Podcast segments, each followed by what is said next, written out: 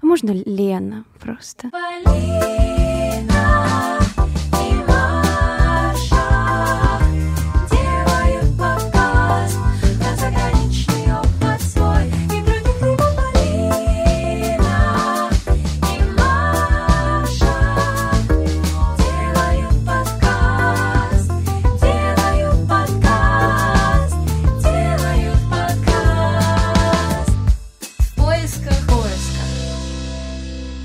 Нами вместе замечательная Лена Гликсон, и я очень рада, что она согласилась участвовать в нашем замечательном подкасте. Лена Гликсон — музыкальный редактор, работавший над такими фильмами, как «Звезда родилась», «К звездам» и «Джокер».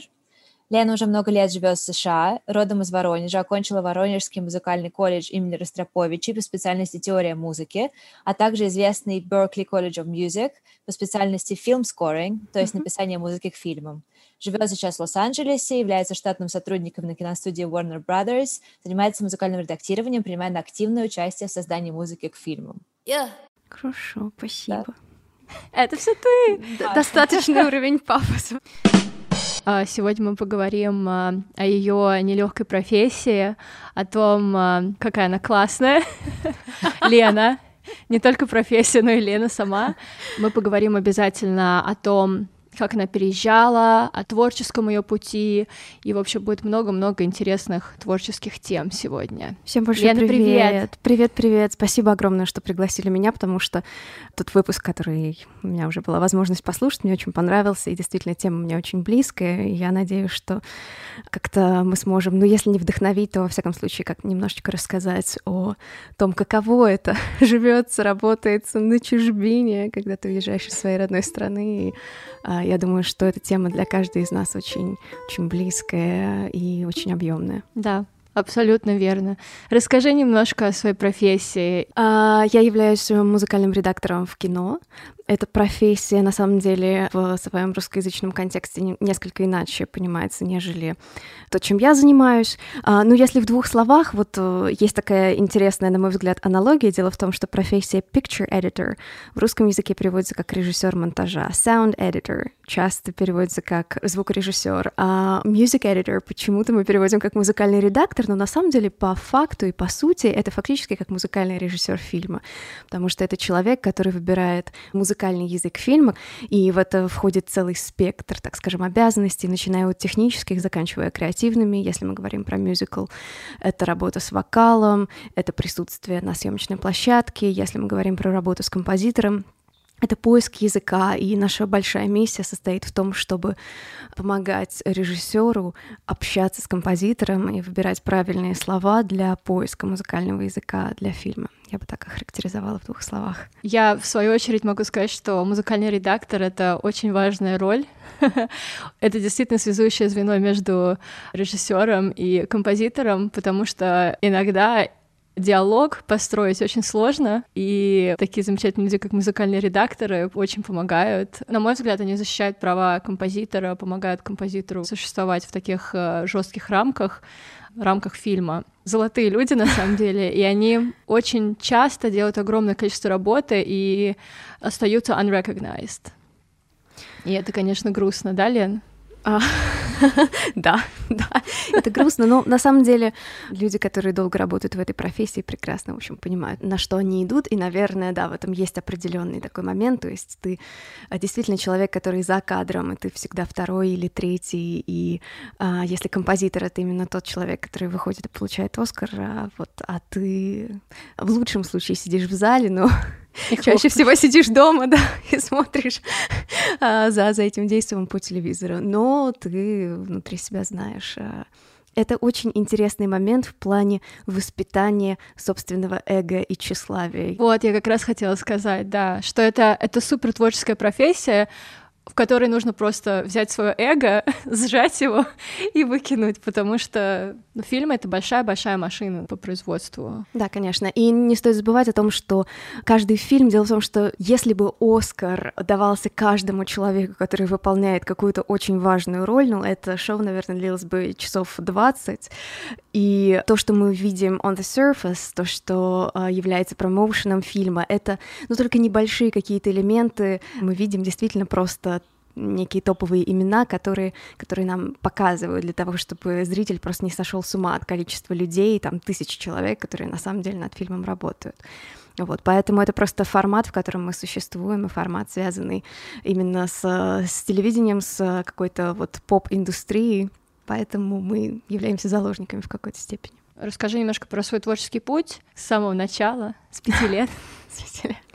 А, я думаю, что, как и многие люди, которые связывают свою жизнь с музыкой, я начала заниматься в музыкальной школе, мне очень нравилось петь, я очень много занималась э, эстрадным вокалом, пела в детских коллективах, закончила музыкальную школу по классу фортепиано, потом пошла изучать теорию музыки, Воронежский колледж. Тогда у нас не было никакого эстрадного отделения, то есть можно было быть дирижером-хоровиком, народником, оперным певцом. Но вот так как мне нравилось очень думать, я пошла Но на Уитни те... Хьюстон невозможно было, да? Да. Не разрешали. Да, Уитни Хьюстон не разрешали быть в Воронеже. Поэтому я решила, что что я, так как у меня хорошо с математикой, я стану теоретиком музыки. Параллельно с этим я занималась джазовым вокалом, я пела в воронежских мюзиклах. И в контексте нашего разговора, на самом деле, когда меня стали посещать мысли о том, что я хочу учиться за границей, это было прям непопулярно. То есть у меня не было никаких друзей, знакомых, которые бы жили с подобными идеями. И в этих поисках как раз я и наткнулась на музыкальный колледж Беркли. И когда я об этом говорила своим педагогам, на меня смотрели как на умалишенную просто. Откуда у тебя вообще такие мысли тогда зародились? Я ничего не знаю про Воронеж. Я знаю, что там очень хорошие музыканты есть э, из именно консерватории Воронежской. Но я думаю, это было связано с какой-то неудовлетворенностью, неудовлетворенностью собой, и, наверное, даже в том возрасте я понимала, что каких-то больших перспектив у меня в Воронеже, к сожалению, нет. Что касается Москвы, я этот вариант рассматривала. Я поступала в колледж на Ордынке, и Москва не приняла меня совсем с распростертыми объятиями. Я сразу а, была с головой погружена в, так скажем, комплекс провинциала, потому что мне сразу сказали, что, ну, как бы Москва не резиновая, тебя тут никто не ждет. Ужас, а кто тебе такой сказал, Лен? Когда я проходила вступительные экзамены, вот мама одной из девочек, а, значит, которая проходила вместе со мной, причем, естественно, они не были сами из Москвы, но жили там какое-то время. Вот, и я поняла, насколько вот конкретно это были не мои люди, и меня настолько это, ну, отвратило от мысли того, чтобы там остаться. Вот, и в результате я уехала назад в Воронеж и стала учиться на теории музыки. Мне кажется, это очень интересная мысль, Лен, что ты пыталась приехать в Москву, и Москва тебя не приняла, и вот эта мысль о том, что а, в какой-то момент может быть важным как бы отпустить немножко, если что-то не работает, и даже, может быть, немножко пойти назад, как это кому-то может показаться, да, вернуться в Воронеж, но в итоге ты задалась цели и добилась гораздо большего, чем могла бы, может быть, добиться, если бы ты поступила в Москве. Очень важно слушать себя. И вот действительно иногда не надо биться головой об закрытую дверь. Мне это очень знакомо, потому что я тоже начинала как вокалистка, и я никогда в жизни бы не думала, что я там буду писать музыку. Так интересно складывается жизнь, что она тебя куда-то вот приводит э, к каким-то интересным путям. Я, может быть, немножко хотела бы Лену спросить про ее переезд из русской ментальности в американскую. Как он тебе дался? Мне было 19 лет, когда я приехала в Штаты, я приехала в Бостон. Ну, я думаю, что когда ты переезжаешь в таком возрасте, для тебя, так как ты не хочется использовать глагол закостенел, но, наверное, просто твоя психика и твое представление о мире еще настолько подвижны в этом возрасте, что тебе довольно легко, ты вообще входишь во взрослую жизнь, и просто твоя взрослая жизнь оказывается не в том месте, где ты родился. А, и мне кажется, в этом возрасте это сделать гораздо-гораздо легче, чем когда ты старше. А, поэтому для меня все было очень ново, очень интересно. А, смотря назад, мне действительно кажется, что меня настолько много всего окружало, что было очень не похоже и на Воронеж, и на какие-то мои российские представления о том, что такое норма. Во-первых, понятие нормы очень сильно для меня расширилось, и э, я стала принимать, если не всегда понимать, но во всяком случае принимать большое количество вещей, которые для меня когда-то казались очень непонятными, чужими. Меня, наверное, больше всего тогда поразила свобода мысли, которая присутствовала в Беркли. Если честно, после того, как я из Беркли выпустилась, и чем больше я работаю в киноиндустрии, тем больше я понимаю, что на самом деле отчасти это было свойственно именно вот атмосфере университета, атмосфере колледжа, где много людей, где а, все принимают твои мысли, и вообще разнообразие мыслей, взглядов, цветов кожи, все это очень приветствовалось. Но, к сожалению, как потом оказалось в жизни. Реальный это... мир. Да, да, то есть колледж колледжем, и я уверена, что все классные университеты, они примерно вот с таким настроем, с таким настроением, все всех принимают, пытаются понять, если у тебя другая точка зрения, и дают высказаться. Жизнь, конечно... Все немножко, немножко по-другому, да. Да. Скажи про какие-то конкретные различия. Вот что тебя поразило? Uh, ну, наверное, в России одной из моих проблем, когда я росла, было то, что мне казалось, что я I don't fit in. Не вполне вписываюсь в какие-то рамки. We feel you. Мне казалось, что я, знаете, такой квадратик, который пытаются запихнуть в треугольник, детскую фигурку. То есть вот я как бы никак в этот треугольник не запихивалась. Это было много с чем связано, но отчасти нужно понимать, что Воронеж — это город, отличный от Москвы, это провинциальный город, и я люблю этот город, потому что я там родилась, но, к сожалению, я не чувствовала себя частью этого мира когда я жила в России, сейчас, мне кажется, все гораздо-гораздо свободнее в плане там, религии, вероисповедания. А, но я с еврейскими корнями, девочка, которая училась в классе, где нас всех вели в церковь, потому что вообще даже ни у кого не могло возникнуть мысли, что ты можешь быть не, не крещенным. Или там твоя Обалдеть. семья мы, может Мы быть... сейчас с Машей обе подняли глаза так брови вверх, потому что, конечно, да, это, это прям даже для меня, если честно, новости. Вау. Да, и у меня в параллели, где я училась в классе, слово «еврей» было вообще ругательством у некоторых детей. What? Если у нас и были евреи, то как бы об этом никто не знал. Да, все скрывали, да. Тогда у нас в городе на зданиях рисовали свастики. What? Да и вообще, на самом деле, время, в которое мы росли, вот э, я слушала ваш один из предыдущих выпусков, Маш, ты там затрагивала, что ваш дом эвакуировали. У нас был какой-то год, когда нас эвакуировали раз пять. И вот когда ты живешь и растешь с этим ощущением страха постоянного за то, что на твою жизнь могут покушаться, и как-то это, это действительно очень сильно влияет и влияет на наши всякие тревожные расстройства, неврозы и прочее. Я думаю, что для нас, как для поколения, на самом деле вот эта тревога за свою жизнь в том числе, она как-то сформирована тем временем, когда было наше детство в России. Да, в России, я думаю, России, да. Да, ты имеешь в виду всех русских ребят. Да, да. То есть вот твой переезд, он был очень положительный, насколько я понимаю. Для да. тебя открылся новый мир возможностей, абсолютно другого отношения к людям. Я вот соглашусь с этим, что в России, когда я училась в Гнесинской академии, вот такой не было какой-то вседозволенности и творческой свободы, хотя вуз был творческий. То есть всегда были какие-то рамки, вот это не делай, это не говори, это так странно. Вот, Лен, а скажи, пожалуйста, может быть, ты знаешь различия именно вот твоей работы в России, вот если бы ты этим занималась в России, и вот здесь, в Америке? И вообще, есть ли такая работа в России, как музыкальный редактор? Ну, это хороший очень и одновременно грустный вопрос, потому что Насколько я представляю российскую киноиндустрию, моя работа обычно разделена между большим количеством других людей. Огромную часть работы на себя берет сам композитор. Насколько я знаю, в советских фильмах были музыкальные редакторы, и, вероятно, они примерно вот такими вещами и занимались. Куда а, же они делись? А, ну, я думаю, что просто киноиндустрия, которая переформатировалась под современные реалии, просто это способ, ну, так скажем, сэкономить довольно большое количество средств. Мы, на самом деле, вот очень хвалим за рубеж сейчас и Америку, и думаем, что там все прекрасно и свободно. Есть ли какие-то творческие ограничения в Америке? Есть ли какие-то рамки в творчестве? Да, они есть, безусловно. Я вот некоторое время назад думала над этим вопросом.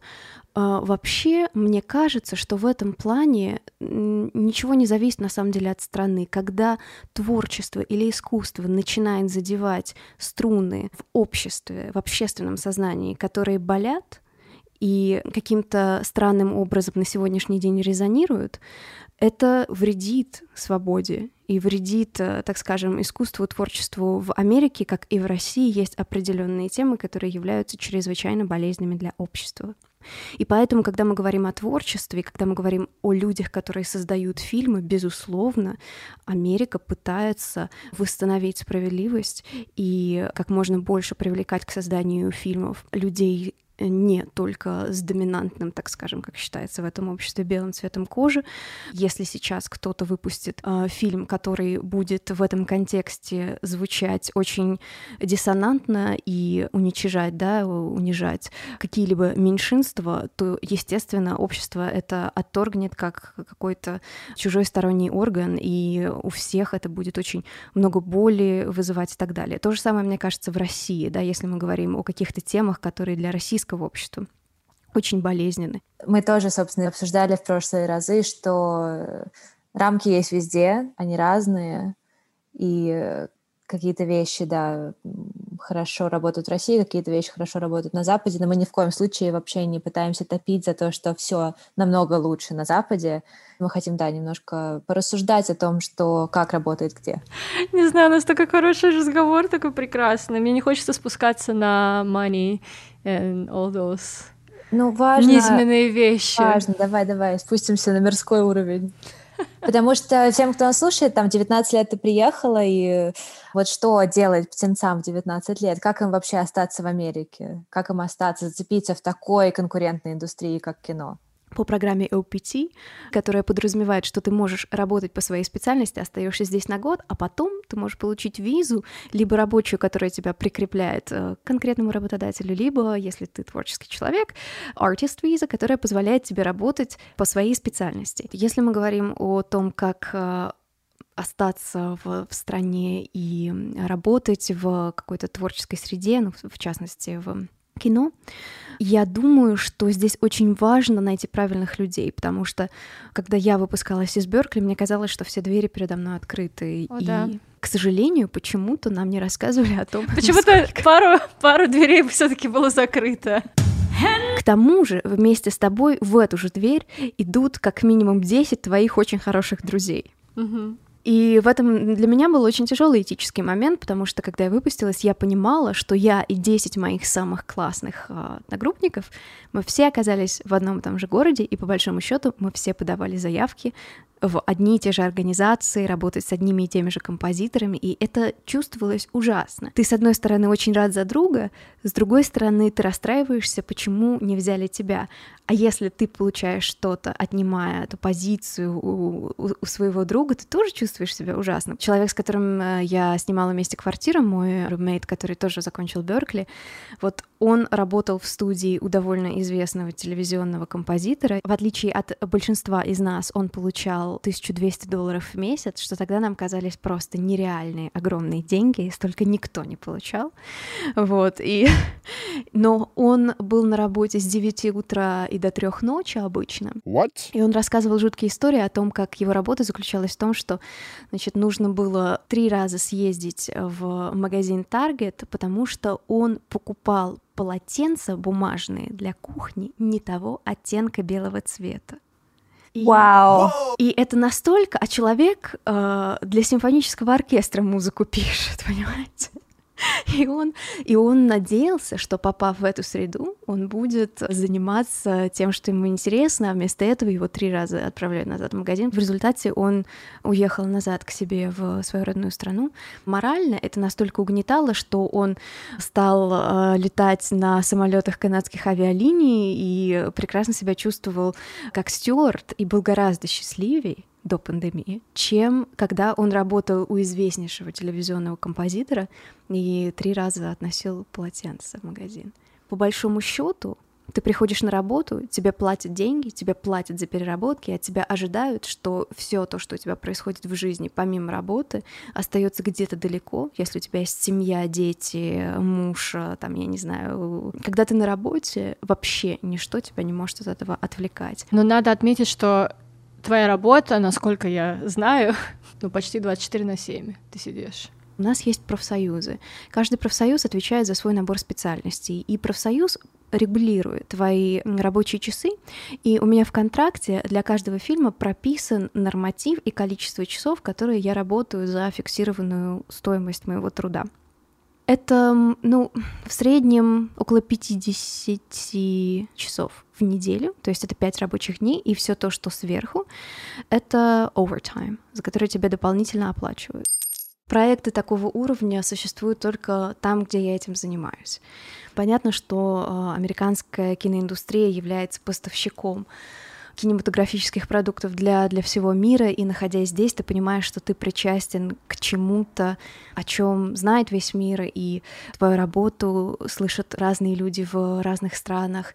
И, наверное, какое-то чувство удовлетворения действительно это тебе приносит именно масштаб той работы, которой ты занимаешься. Помимо этого, конечно, какие-то люди, о которых я слышала, в, живя в России, будучи маленькой девочкой, смотря телеканал Муз-ТВ, и когда ты вживую с ними видишься и знакомишься, и понимаешь, что вот этот мир, который когда-то тебе казался настолько недосягаемым, отдаленным, и ты себе даже представить не мог, что ты можешь быть к этому причастен, ты оказываешься внутри него, ты оказываешься его частью, и ты знакомишься с этими людьми, э, Брэд Питт, Леди Гага, Брэдли Купер, Бен Аффлек, и когда это люди, с которыми ты, ты работаешь, и, ну, я Полин, не знаю. скажи свой вау. Вау, ты знаешь Брэдли Купера?